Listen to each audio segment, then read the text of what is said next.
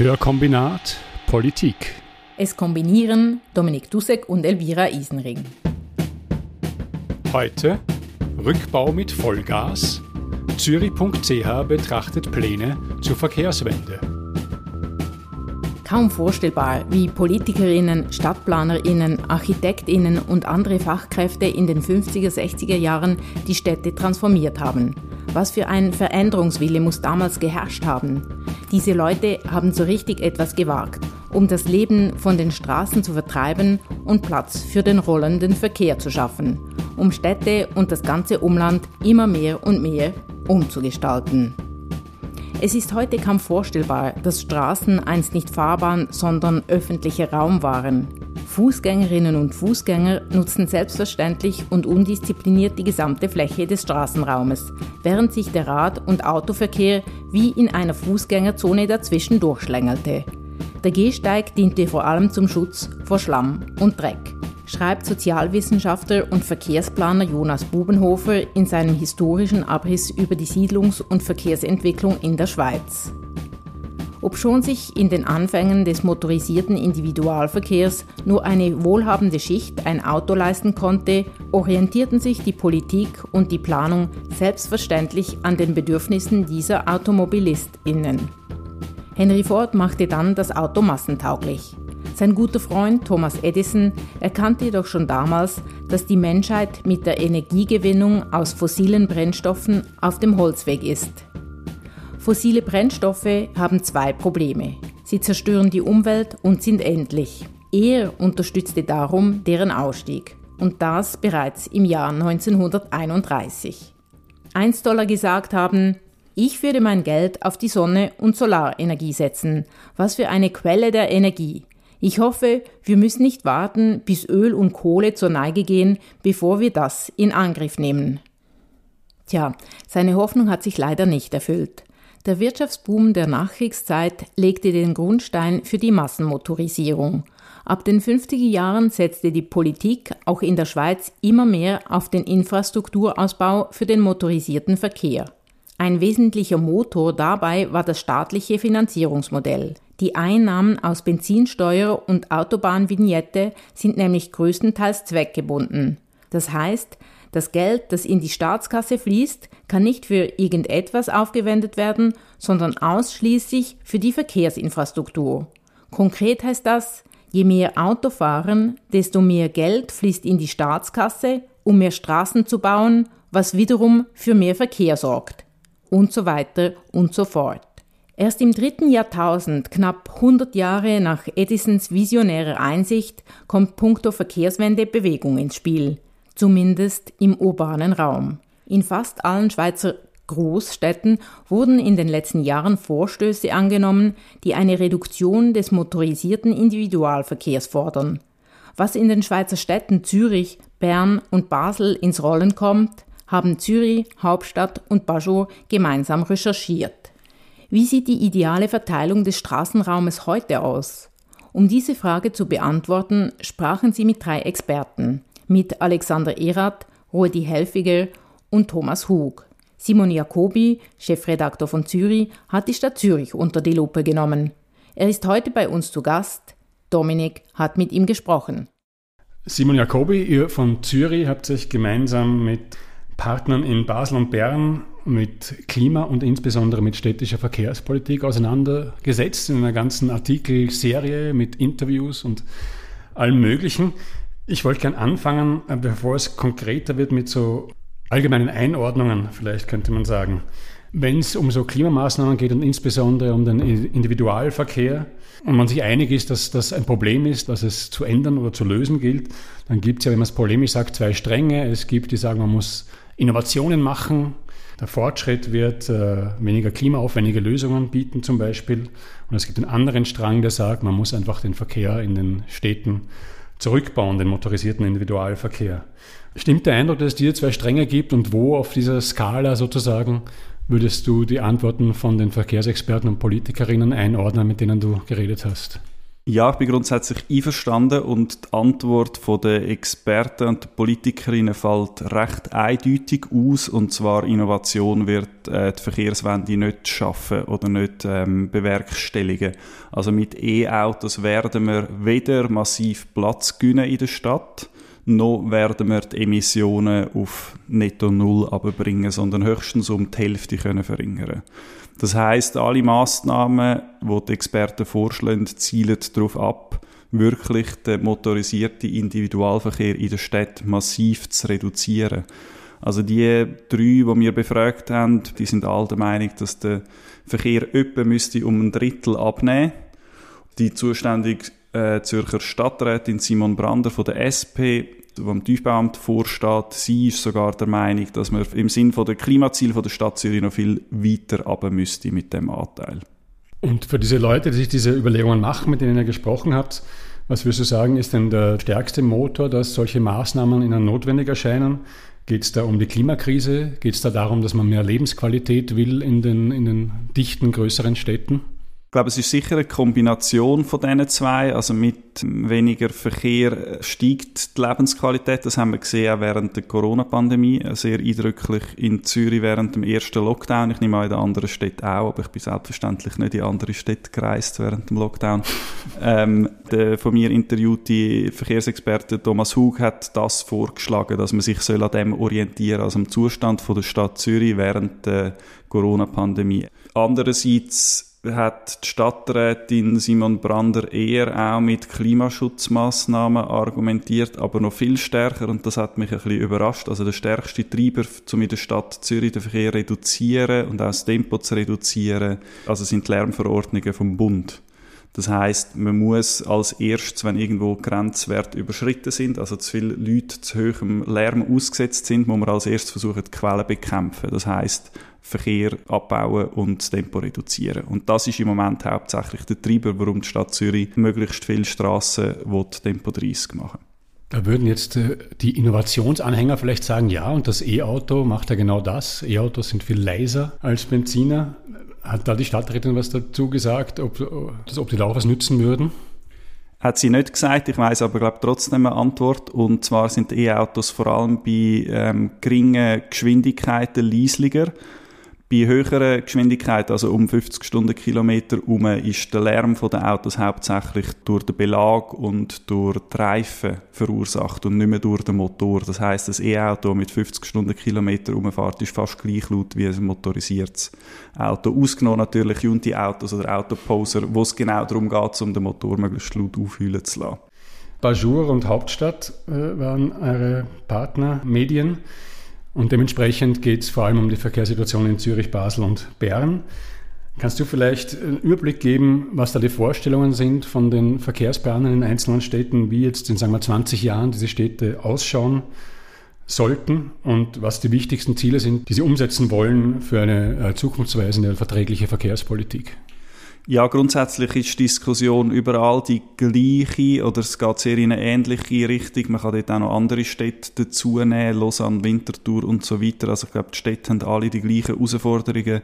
Es geht darum, den motorisierten Individualverkehr, die Autos, den Freizeitverkehr zu reduzieren. Es geht darum, das Tempo zu reduzieren, also möglichst viel Strassen Tempo 30 machen. Plus geht es darum, Parkplätze abbauen und so mehr Platz schaffen für Veloverkehr und Fußgänger und Fußgängerinnen. Ich zitiere da den Thomas Hugo, den ich interviewt habe. Es sei absurd, wie viel Platz Auto heutzutage noch hat in der Stadt.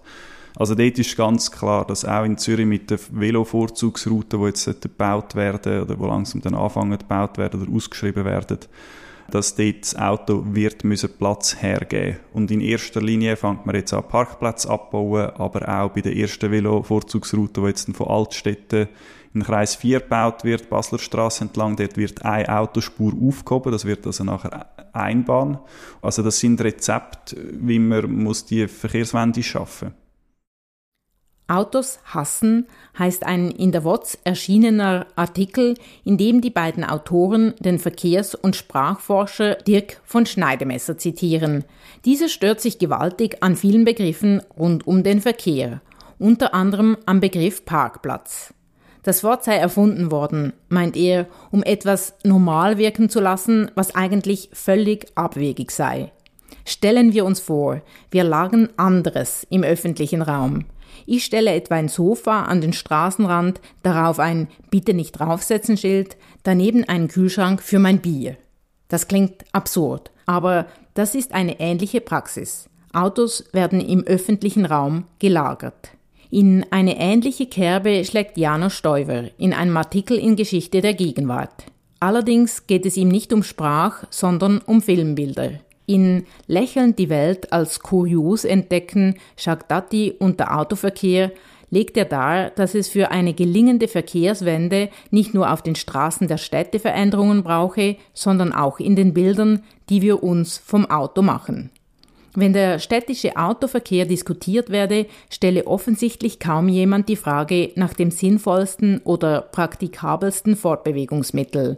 Er schreibt, gegen die nüchternen Zahlen der Statistiken stehen Vorstellungen und Bilder vom Auto, an denen nicht nur die Automobilindustrie seit den 1960er Jahren mit ihrer Werbung arbeitet, sondern eben auch der Film. Stoiber denkt dabei nicht in erster Linie an Roadmovies oder Blockbuster, die schicke und schnelle Autos ganz offen zum Ausdruck von Freiheit, Stärke, Männlichkeit oder Modernität verklären.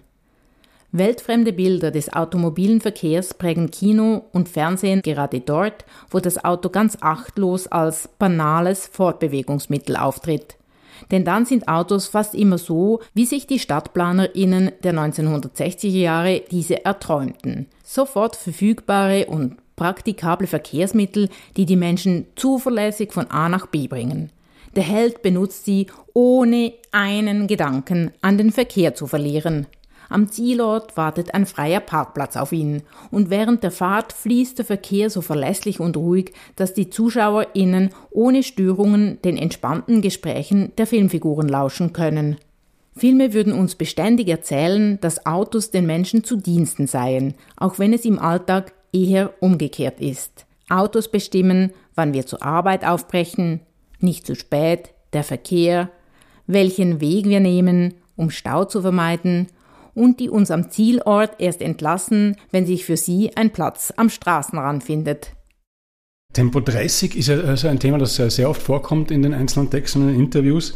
Und die Expertinnen sagen eigentlich alle, und ich glaube das natürlich, wenn sie das sagen, wenn man den Verkehr langsamer macht, wird, das, wird der Verkehr nicht stockender, sondern wird flüssiger.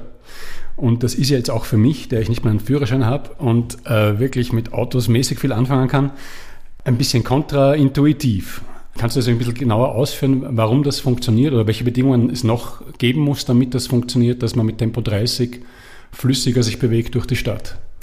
Ja, das zeigen Untersuchungen, Forschungen, dass Autos oder allgemein größere Verkehrsmittel, wenn sie schneller fahren, führt es auch eher dann mal zu einem Stau, also an Kreuzungen oder, oder Rotlichter führt es eher zu einem Rückstau, wenn man 50 fahren Und wenn man 30 Stundenkilometer fahren kann, ist der Verkehr durch das viel flüssiger, weil man weniger schnell auffährt, weniger muss abbremsen oder wieder beschleunigen. Also so der Rückstau durch Tempowechsel äh, ist geringer. Es führt natürlich dann dazu, wenn der Verkehr flüssiger ist, kann auch die Kapazität vom Straßenraum erhöht werden. Das heißt, mehr Autos können durch die Stadt fahren, wenn das Tempo reduziert wird, weil es flüssiger ist.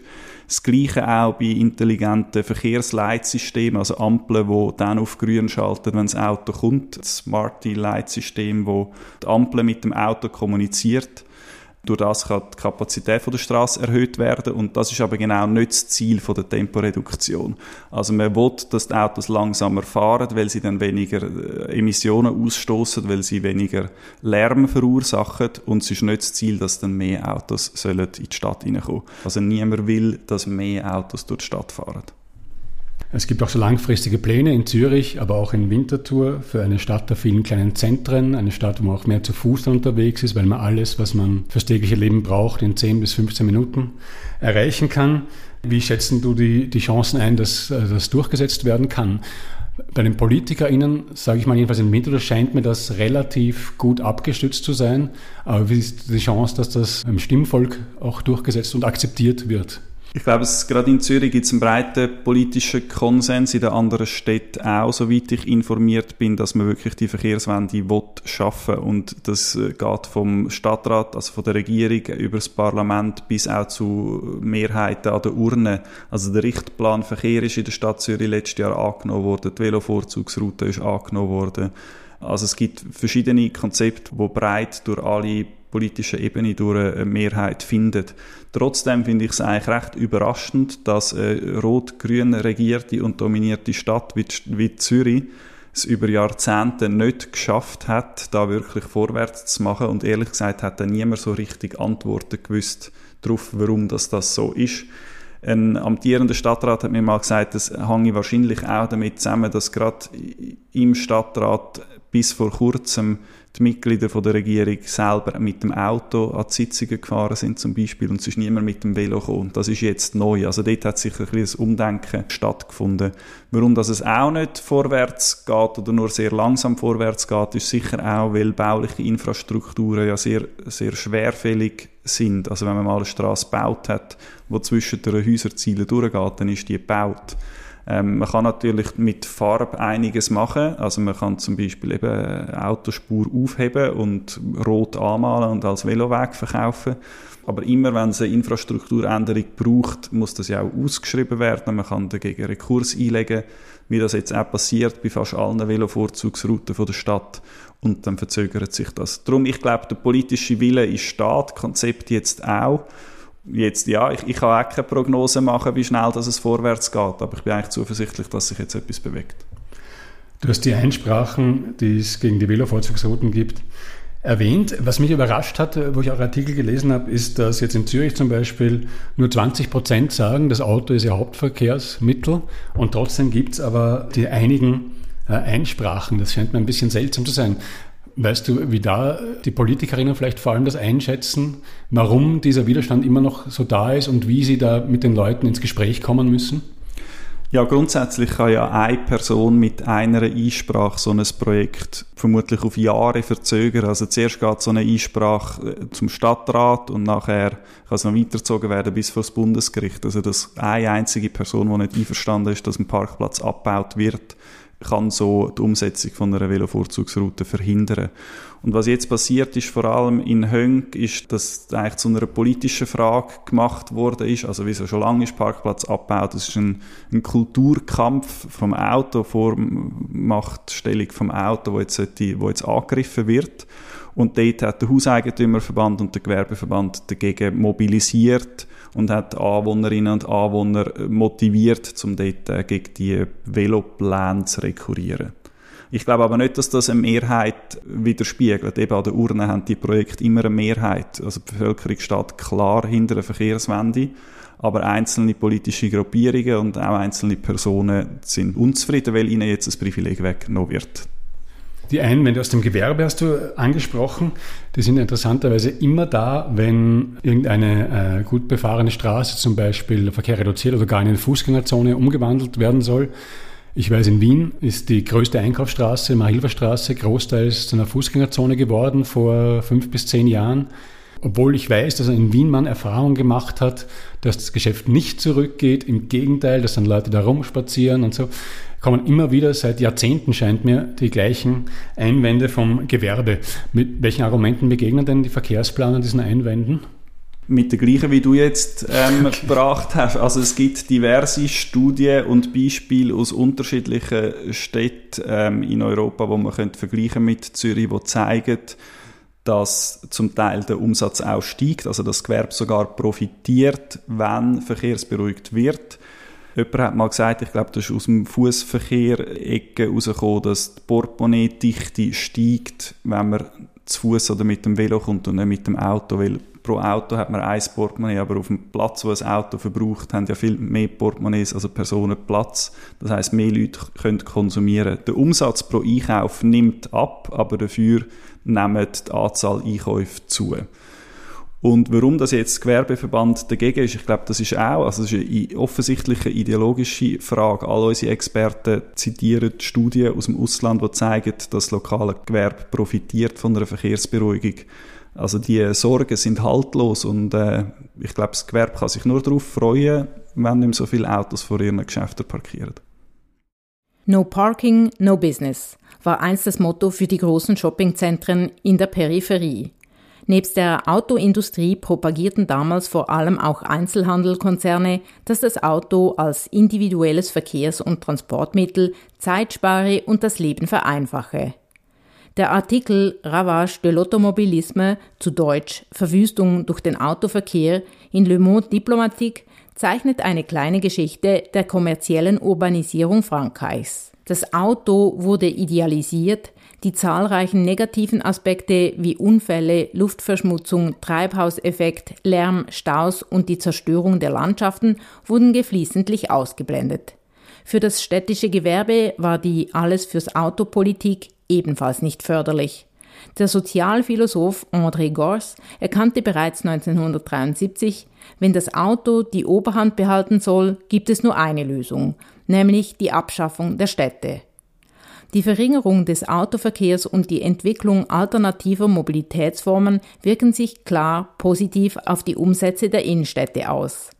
Eine Verdoppelung der Zahl von Radfahrerinnen und Radfahrern in den Städten könnten in der Europäischen Union einen Wirtschaftsboom mit einem Volumen von 27 Milliarden Euro auslösen. Doch alte Gewohnheiten, bilanziert der Artikel, halten sich hartnäckig. Immer noch werden fast 50 Prozent der täglichen Wegstrecken von weniger als einem Kilometer mit dem Auto zurückgelegt.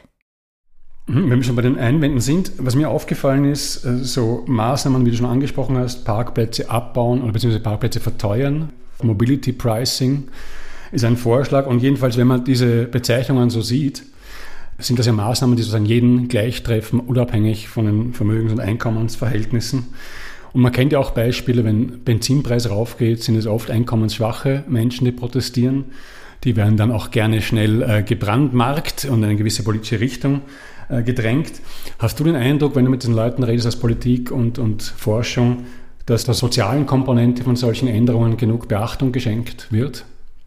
Jein, so explizit ausformuliert hat das niemand, mit denen ich geredet habe, aber es argumentieren alle mit einem Fächer an Massnahmen. Also einerseits Parkplatzabbau, Parkplatzverteuerung und gleichzeitig muss aber das Gegenangebot oder ein neues Angebot muss attraktiver werden. Das heißt eben statt der kurzen Wege hast du vorher angesprochen, also dass man nicht mehr so weit muss reisen, dass man einen guten, einen ausgebauten öffentlichen Verkehr hat, dass man gute Veloinfrastruktur hat, also dass man nicht mehr angewiesen ist aufs Auto.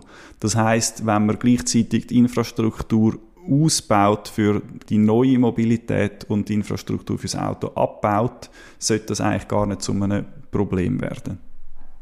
Etwas, was wir jetzt noch gar nicht erwähnt haben, ist der öffentliche Verkehr. Der ist natürlich auch Teil von diesen äh, Verkehrskonzepten. Was muss denn dort getan werden? Ich frage das darum, weil also schon lang vor Corona äh, ich Leute kenne, vernünftige, nette Menschen, die sagen, sie fahren entweder nicht oder auf jeden Fall nicht gerne jetzt mit der S-Bahn nach Zürich zum Beispiel, weil es da keinen Platz hat. Ich weiß selber, zu Stoßzeiten, wo ich nach Zürich gependelt bin, äh, zwischen 7 und 8 und zwischen 5 und 6, ist äh, nicht angenehm. Was sind die Ziele, die man sich für den ÖV setzt, damit diese Verkehrswende verträglich ablaufen kann? Ja, unserer Verkehrsrecherche ist der öffentliche Verkehr eher am Rand nur gestreift worden. Darum habe ich dort keinen vertieften Einblick in die Konzepte und Strategien. Gerade bei Tempo 30 gibt es ja die Befürchtung, dass dann vor allem der Bus langsamer unterwegs ist und dass es extrem teuer wird, um den Fahrplan aufrechterhalten, weil man neues Personal und neue Bus bräuchte. Ich glaube, Grundsätzlich muss der öffentliche Verkehr ausgebaut werden und soweit ich weiß, hat die Stadt Zürich auch Pläne, zum Beispiel mit mehreren Ringbahnen, wo verschiedene Orte, Zentren und Aussenbezirke miteinander verbinden. Viel mehr weiß ich leider nicht zum öffentlichen Verkehr. Jetzt zum Schluss, was auch ein bisschen vorkommt in euren Texten, ist, dass es den Anschein hat, dass äh, jüngere Menschen eine andere Haltung zum Beispiel zum Auto haben, als es zum Beispiel äh, meine Generation, die Generation von meinen Eltern. Wie optimistisch sind da die Wissenschaftler bezüglich von diesem Generationenwechsel? Und äh, kann man das irgendwie messen? Kann man schon Auswirkungen messen von diesen unterschiedlichen Haltungen zum Auto? Ja, grundsätzlich nimmt die Anzahl Personen, die ein Auto besitzen in der Stadt ab. Das ist sicher auch die jüngere Generation, die kein Auto mehr braucht oder wo merkt, es wird je länger, je mühsamer und auch je teurer, um in der Stadt wohnen und ein Auto besitzen. Gleichzeitig äh, ist die Aussicht da, dass die Infrastruktur für die andere Mobilität besser wird. Ähm, ob jetzt das unbedingt ein Generationenkampf ist oder nicht, kann ich nicht beurteilen. Wenn du sagst, äh, die Anzahl der Autoverkäufe geht zurück, weißt du, wie das mit den äh, Emissionen vom motorisierten Individualverkehr ausschaut? Gehen die auch zurück? Der geht auch zurück. Ich habe jetzt keine konkrete Zahl für die Stadt Zürich im Kopf, aber er geht zurück. Es wird aber doch noch, also wenn wir mit dem Tempo gleich vorwärts machen, wie wir jetzt schon haben, dann lange es nicht, um auf Netto Null kommen bis 2040. Also es muss noch einiges gehen. In der städtischen Bevölkerung ist das Bewusstsein schon einigermaßen stark ausgeprägt, dass eine Verkehrswende wie genau auch immer notwendig ist. Es gibt ja auch noch den Verkehr, der in die Stadt kommt, von Leuten, die in die Stadt pendeln, von Leuten, die am Wochenende in die Stadt fahren, um sich zu vergnügen. Wie wird dieses Problem angepackt? Ähm, da muss man ja vielleicht anders auch kommunizieren und, und anders vorgehen als mit der urbanen Bevölkerung. Die Experten sind sich einig, dass das Verkehrsproblem nicht in der Stadt verursacht werden, sondern vor allem vom Freizeitverkehr von außerhalb aus den Agglomerationen ähm, entsteht. Also die Leute in der Stadt Zürich, die wenigsten haben noch ein Auto und verursachen so auch am wenigsten ein, ein Verkehrsproblem. Und was die Stadt Zürich macht gegen das, sie versucht an den Aussenbezirk mit Rotlichter den Verkehr dort zu stauen und so zu verhindern, dass in der Innenstadt einen Verkehrskollaps gibt. Und das ist eher schon länger. Ich glaube, das System ist aus den 90er Jahren und das hat man dort installiert und das funktioniert immer noch tiptop. Ja, aber wenn du jetzt sagst, das funktioniert tiptop, dann kenne ich natürlich Leute, die da nicht tiptop dazu sagen würden. Was will man denn denen anbieten, die ja aus guten Gründen zum Beispiel am Samstagabend nach Zürich in einen Club gehen wollen? Ja, ist natürlich immer eine individuelle Frage, was ein guter Grund ist. Ähm, die Experten und Politikerinnen sind sich einig, man muss den Freizeitverkehr reduzieren. Und ich glaube, im Club muss man nicht unbedingt mit dem Auto, sondern das kann man auch mit dem ÖV. Für das muss natürlich eben auch in den Agglomerationen muss der öffentliche Verkehr ausgebaut werden. Es nützt nichts, wenn man in Zürich alle sieben Minuten ein Tram hat, an jeder Ecke oder an jeder Kreuzung, aber wenn man aus Dietika in Zürich einen Ausgang will, hat man zu Dietik keinen Anschluss. Also das heißt, um das Verkehrsproblem in der Stadt zu lösen, muss man auch den öffentlichen Verkehr außerhalb stärken.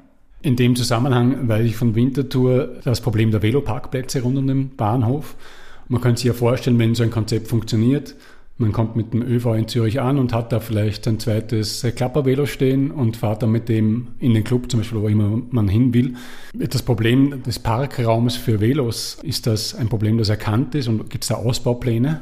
Es gibt rund um den Hauptbahnhof immer wieder Ausbaupläne. Sonst bin ich da zu wenig gut informiert. Ich habe aber anekdotische Beispiele. Und zwar hat ein, ein Leser von uns, von Zürich.ch, uns vor etwa zwei Jahren geschrieben, er hätte sich beim Tiefbauamt gemolden, bei ihm sei der Platz fürs Velo zu knapp vor dem Haus worauf aber sie dort den ganzen Ziele Parkplatz aufgehoben haben, einen Veloweg eingebaut haben, plus einen Veloparkplatz.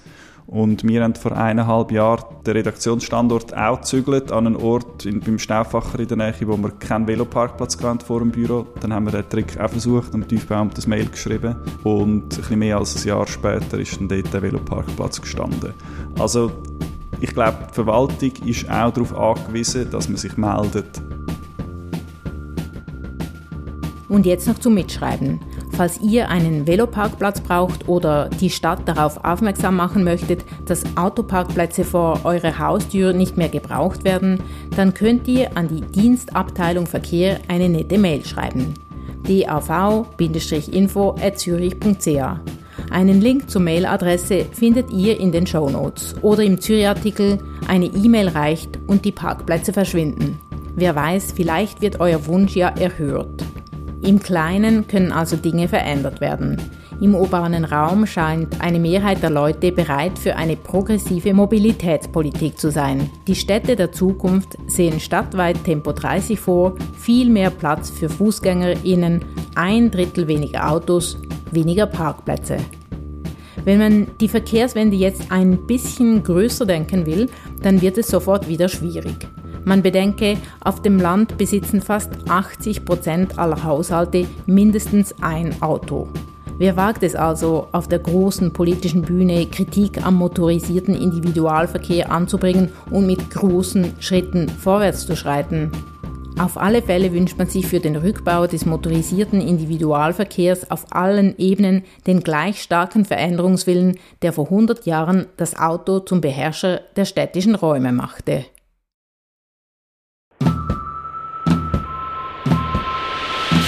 Hörkombinat Politik. Es kombinierten Elvira Isenring und Dominik Dussek.